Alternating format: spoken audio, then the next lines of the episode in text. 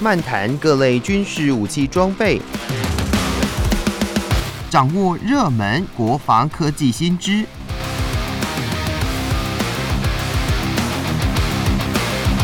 军武说早安，陪您一起领略国防知识力量。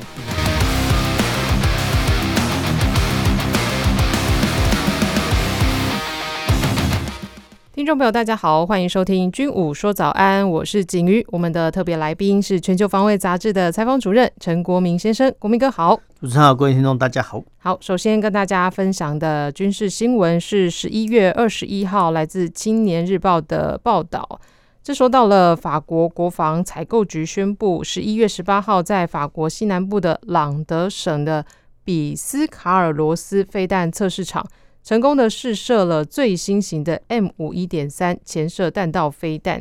那这个法国国防采购局呢就说，M 五一点三呢是 M 五一潜射弹道飞弹最新改良版。那这枚试射的飞弹呢，并没有搭载弹头。那最终也有成功的命中位在北大西洋的目标海域。那弹着点呢，也就是呃都距离国家海岸有数百公里之远，所以也没有影响任何的国家。那法国国防部长勒克努呢，他随后也发表声明说，肯定这一次的试射成功。那也强调，这一次虽然是在陆地基地进行了试射，但是法国呢仍然会透过持续的更新核武载具的既有政策啊、以实际的行动向国际展示战略吓阻的能量哦。那其实我们在前几集节目当中，其实有提到像有关中国跟美国啊、他们目前的一些核武经济的现况。看到这个新闻，当然，这个是不是说法国他们也不落人后？呃，在不管是就是我们之前说到核武，就是花钱，那他们各个国家一定要有，但是却大家都不敢用。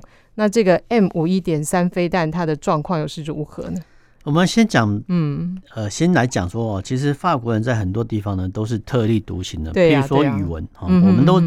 呃，我们是台湾啊，那我们惯用英语，但是呢，其实，在欧洲国家呢，它其实分为呃两个大牌，一个是德语哦，一个是法语。法语。那说真的，呃，虽然说现在小朋友都会都会英文呐，都会英文，对，都会英文。那其实呃这两个国家呢，都德法的一些人，叫年轻朋友呢，还是呃能够操用他们的国语哈自居哈，不管是德语或法语都一样。但是这些年轻人都会英文，都会英文，但是这是现代化的趋势。那我们从哈法国特立独行的案子过往的惯例中，我们回到说哈这个武器武器面也是一样，就是说不只是传统武器哦，传统武器的话，其实欧美国家有的哦，其实法国呢绝对会有。那法国呢还有一个奇特，就是连哦这个核子武器，他们也要拥有自己的一套。好，这部分来讲是比较奇特哈。那我们之前讲过哈，就是说。呃，法国他们有自己的核子飞弹潜舰，嗯哼，然后呢，甚至呢，连幻象战机呢，哈，它就可以拿来用子投掷哈，以前叫核子炸弹的，那现在的现阶段来讲，就是呃，用幻象战机呢投掷哈这个巡弋的呃飞弹，哈，但是这个巡弋飞弹呢上面搭载的核子弹头啊都不一样哈，甚至呢，陆地上呢也有陆军发射的一些核子飞弹哈，那叫冥王星飞弹啊，那无论如何哈，这些。呃，核子武器的系统哈，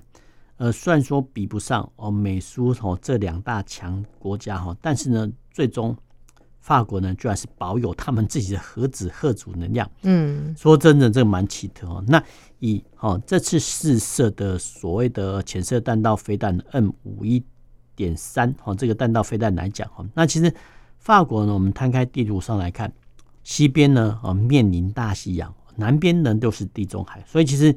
呃，分别哈，它是在呃大西洋有主要的军港，那当然哈，呃地中海也有主要军港哈。那我们设想一个画面说，呃，如果说啊这些潜射的弹道飞弹潜舰哦，从大西洋那边出海之后呢，那当然哈，它可以往北前进到呃北大西洋，然后从那边呢发射呃潜射弹道飞弹攻击哦前苏联现在的俄罗或者说现在的俄罗斯目标。那同样的哈，在冷战时期。整个外高加索地区，哈，比如说亚美尼亚跟亚拜塞兰哈，这个地方，嗯嗯、这个地方呢，之前也是属于哦，一九九一年也是属于呃前苏联哦，跟共和国体系。那如果说啊，如果说呢，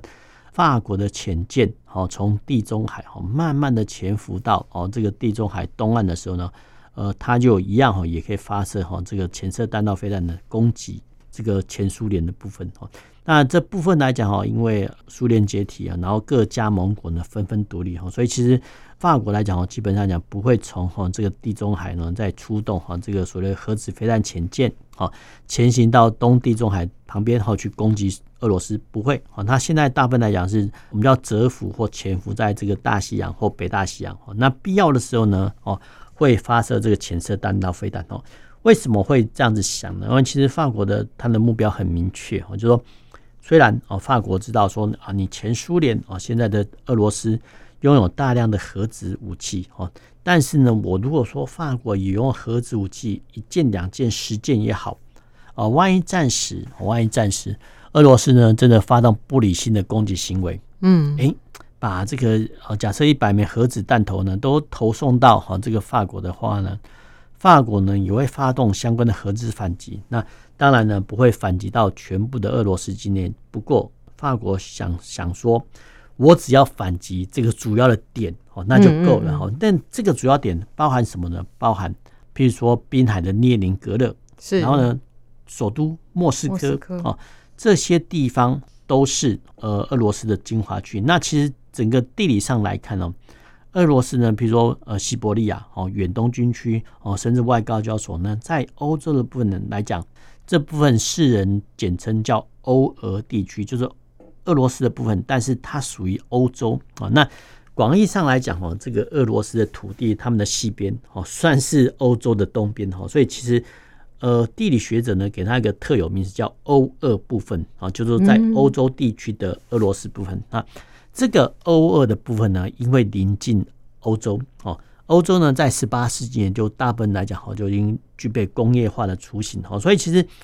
我们可以从哈这个俄罗斯我们要学习的过程中哦，看到说我们叫西化的过程中哈，看到说呢，俄罗斯一个境内的大城市通常都是坐落于欧俄地区哦，所以其实这部分来讲呢，有好有坏，所以有好的部分呢哦，其实在整个西化或者说工业化的过程中啊，其实。俄罗斯呢，可以透过这些都市呢，快速的加强它的我们叫现代化啊跟工业化的过程啊。不过啊，因此呢，形成的聚落或大城市啊，当然也处在啊，比如说呃，法国或是美国的核子武器打击下哈。嗯，这个是有得有失哈。那法国为什么会这么特立独行呢？因为其实整个欧洲国家呢，哈。啊，不管是荷兰、比利时哈，这或者说西班牙哈，这些北约盟国或非北约盟国或成员国或准成员国哈，他们都相信一个概念，就是说，面对哈呃俄罗斯或者前苏联的核子武器的威胁，哦，这些盟国我们刚才讲过了哈，这些盟国呢都相信呃美国的核子核子能力哦，但是呢，唯独这个法国呢好像不会尽信哦这个美国的核子核子能力，于是。他们发展自己的三位一体的核子武器打击能力哈，嗯，那当然了，现阶段因为空防的呃雷达或者说系统的进步，还有说哈陆基哦这个弹道飞弹的呃不机动性，所以目前来讲哈，呃法国呢是只着重哦这个浅色的弹道飞弹为主哈，那这个浅色的弹道飞弹呢，当然哦是由比如说核子潜舰搭载，那其实我们不要小看法国哦，法国是一个核子。能源大国，他们设计了很多核子反应炉供他们自己使用。那甚至呢，把多余的电力呢输出啊，比如说给德国来使用。那既然法国的核能呢这么发达，他们制作核子潜舰哦，基本上是没有问题的哈。不过，核子潜舰呢，既然已经被建造出来，当然它必须搭配相关的核子弹头哦，才能构成哈这个核子打击力量哈。嗯，那以目前哈这个所谓的 N 五一点三哈这个核子飞弹来看哦，它居然射程呢可以达到一万公里哦。那一万公里的话呢哦，其实你只要从哦这个法国濒临北大西洋的任何一个点哈。画出一万公里后，你就可以得知哦，大概哈这些浅色的核子弹道飞弹的射击范围哈。所以其实说真的，无论如何，就核子武器呢是人类的终极杀器哦。那既然哦法国已经花了很多的经费呢去研制这个核子动力潜舰，那核子动力潜舰研发之后呢，它当然哈必须有射程更长的飞弹来搭配啊。那这个飞弹呢，就目前来讲是属于 M 五一点三好，那。呃，由于呢，世界各国我们叫环保意识抬头了，所以其实过往一九六零年代哈，呃，法国在太平洋一些属地所进行的核子试爆或试验来讲哈，在如果说想在现阶段进行哈，一定会遭受其他国家抗议哈。于是，好，这次的新型飞弹的试射呢，居然啊是从啊法国的西南省哈这个地方呢，直接哈发射一枚哈潜射弹道飞弹，然后命中哈这个北大西洋的一个点哈，因为北大西洋的一个。一个点呢啊，基本上讲是很辽阔的哈。那北大西洋是很辽阔，那周边呢没有没有其他我们叫有人居住的岛屿或国家，所以其实我们也可以想象说哈啊，原来核子武器的居然这么好用啊，但是你要透过哈相关的飞弹测试，你却找不到一个合适的场地啊，因为哈嗯这些核子装备武器其实都会造成哈人类环境啊不小的生态，没错。那当然哈拉到公海上举行，尤其是。茫茫这么大的北大西洋哦，说真的，如果有万一有什么状况呢，也会把人命的损失降到最低。所以其实我们会觉得说，呃，过往冷战时期哦，动不动哦就举行飞弹测试，怎么近十年来讲哦，越来越少见哦？因为现代化的核子试爆呢，都用电脑来模拟，比较少用实际的核子试爆啊，因为这些会造成人类环境极大的损伤。对呀，就是这个，因为核子试爆。想当初，这个历史上大家也都看得到，这个广岛长崎非常惨烈的一个状况哦。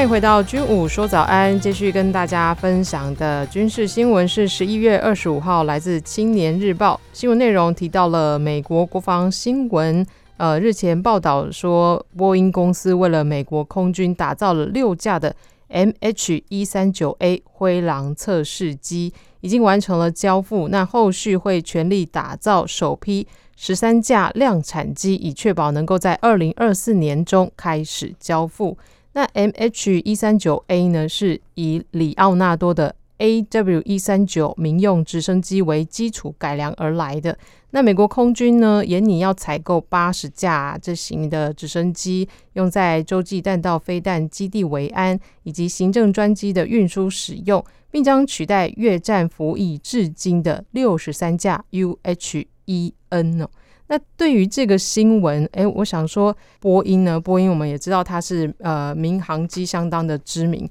那哎，它这次为什么美国空军会找波音来打造这样子的一个呃直升机呢？灰狼测试机？呃，我们必须讲一个概念，说，哎、嗯，大家都有说啊，民航机呢就是美美美国波音哈，然后法国的空中巴士，啊、然后其实呃，其实巴西呢还有一叫叫 Embraer 哈，它的 Embraer 呃 E M B R A E 哈。它的英文代号叫 E 哦，什么叫 ERJ？哎，这个就是所谓的巴西航空工业公司。那其实目前世界上比较大的一些民航机哦，都是美国波音哦，法国的空中巴士，然后巴西的国有航空工业公司叫 EMBRA。那其实还有一家就加拿大的庞巴迪哦，这四家呢算是民航机的我们叫前四大哈。但是呢，好，民航机哦，虽然说比较赚钱，我们都以为说啊，这个波音呃，从以前七四七巨无霸客机哦，推展到现在已经退役了。那当然哈，这些呃民航机大家都想说很赚钱，但是其实还有一个更赚钱的行业，那叫军工业哦。所以其实这个波音公司呢，除了呃生产这个民航科技相当有名之外哈，它不要忘记了，它也是一个军火的大厂。所以其实我们都可以呃。耳熟能详，比如说波音、洛马、诺格，哈，这些呢都是美国的一些军火大厂。那其实美国的每一家哈，这个前十大的军火厂哈，这个产值呢都相当可观哈。那这个新闻呢还有一个很有趣的现象，说，哎，怎么波音公司替美国空军打造的这个六架的 MH 一三九 A 这个灰狼测试机呢，那居然哈是要从哦这个呃意大利的里奥纳多集团来来取得哈，因为呢其实。里奥纳多呢，算是哦，意大利一个很大的一个，也是一个军工企业哈。那里奥纳多哈这个呃总公司呢，在宾州，美国宾州居然设有工厂哈。那换句话来讲哈，就说不管哈，你说透过交叉持股或股份的持有跟取得哈，那现代化的一些我们叫军火大厂哦，那基本上来讲，我们很难分清楚说这个到底是美国的还是英国的还是意大利的。那同样的状况，我们之前讲过说，哎，英国的呃，我们叫贝仪系统公司，嗯，他在美国雇佣的员工哈，居然会多过于哈在英国雇佣的员工。对，说真的是蛮奇特哦。这叫国际，我们叫国际劳务或国际劳工的分工，说真的已经呃非常的错综复杂哈。那无论如何，就是意大利的里奥纳多哦，它是生产哈这个直升机的一个厂商哈。那直升机生产的只是它其中业务的一部分。好，那大部分来讲哦，这个军民都要军民双用哦。那什么意思呢？就说。如果说你商业需求哦，其实这个你要拉多或其他的一般的国家的直升机厂商，他们都能制造出来哈。但是呢，差别就在军用啊。那军用的设施哈，我们可以看到说，哎，美国这个波音公司呢，原本哈是打算哈将这个六架这个 AW 三九的民用直升机做什么呢？那先行送到波音的原厂去做加改装哦。那这个加改装的部分呢，主要哈是加装哈。美国自己的，比如说军用导航系统或军用的套件哈，那为什么要这么做呢？就是说，呃，虽然说这型直升机很好用，公务部门、商务部门也都在用哈，但是呢，你要符合哦，就美国空军的规范的时候呢，这个时候呢就必须哦，当然这个其实我们可以到美国的严谨哈，这个就我们用红色供应链的角度来看呢，就可以理解说，哎，美国空军呢居然要用哈这个民航版的哈这个 AW 一三九。民用直升机把它改装成军用机哦，但是呢，这个改装的过程呢，必须呃透过美国官方自己信得过的啊，比如说波音的原厂哦来做一个加改装。那加改装呢，比如说增加啊，比如说军用的导航设施啊、军用密码等等哦，这些呢都必须掌握在波音的手上。那波音的话，当然会把这个机密哦交给所谓的美国军方哈。这个是我们可以看到说哦，原来大国他们采购军品是这样子的哦，所以这个是蛮奇特。那这个新闻呢，还有一个奇特说，哎，居然哦这批哦所谓的灰鹰直升机，如果说未来哦测试完毕之后，飞扬测试完毕之后合格了之后呢，居然要取代哈这个呃美国的洲际弹道飞弹基地巡逻的一些我们叫河岸小组的一些呃所用的直升机哦，那这一型的直升机呢，居然是达到六十三架。它的型号是 UH-1N 哦，什么意思呢？就是说，哎，在这些所谓的哦洲际弹道飞弹基地之内哦，第一个哦，通常是位在哈美国的中部一些比较比较平原州啊。那平原州的话，其实这么广阔的地区州界，你成平的时候呢，你要巡逻，你要开车的话哦，很可能会比较远。那第二个就是说，各基地到各基地之间。说真的是相当相当的遥远跟辽阔。那你如果说哈要用所谓陆上运输，我们不要小看说，哎，我们因为台湾的道路网比较发达哈，我们不要小看说，哎，美国地方那么大哦，相关的地方的空旷地方不太可能处处有一些比较基础道路的建设，很可能就是一个荒地哈。那在荒地之间哈，你要进行越野或机动哈。这些你用陆地车辆的行驶或机动远不及哈，这个用呃我们叫飞行器，飞行器哈。那飞行器的话，其实我们都知道有定翼、定翼机跟旋翼机哈。那定翼机的好处是它飞得快哈，但是啊，但是它的场站设施哦可能要很完善哈，你可能要比如说两千公尺长的跑道以上呢才能起降飞机啊。那我们可以想象一个画面哦，哎，这个各飞弹基地之间。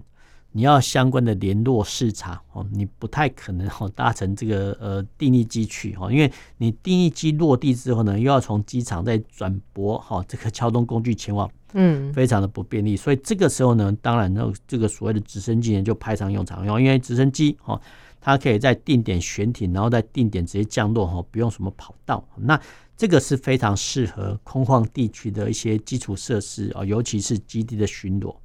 那甚至哈，比如说人员的调动呢，或者说高阶长官的视察，搭乘直升机呢，可能会比哈这个搭乘定翼机还来得快跟方便哦。那我们还是能想象说，哎，美国维持哦这个核子武器基地的一些巡逻用机或贵宾用机，居然是用所谓的 UH One。UH One 什么意思呢？就是说在越战时期就已经开始用了。那当然。呃，美国空军经过很多的改朝换代哈，对这个 UH-1 做性能提升哦，但是我们还是很惊讶，说越战时期所用的直升机，居然过了五六十年之后呢，还在哦这个美国的核子呃洲际弹道飞弹基地从事巡逻跟贵宾运输的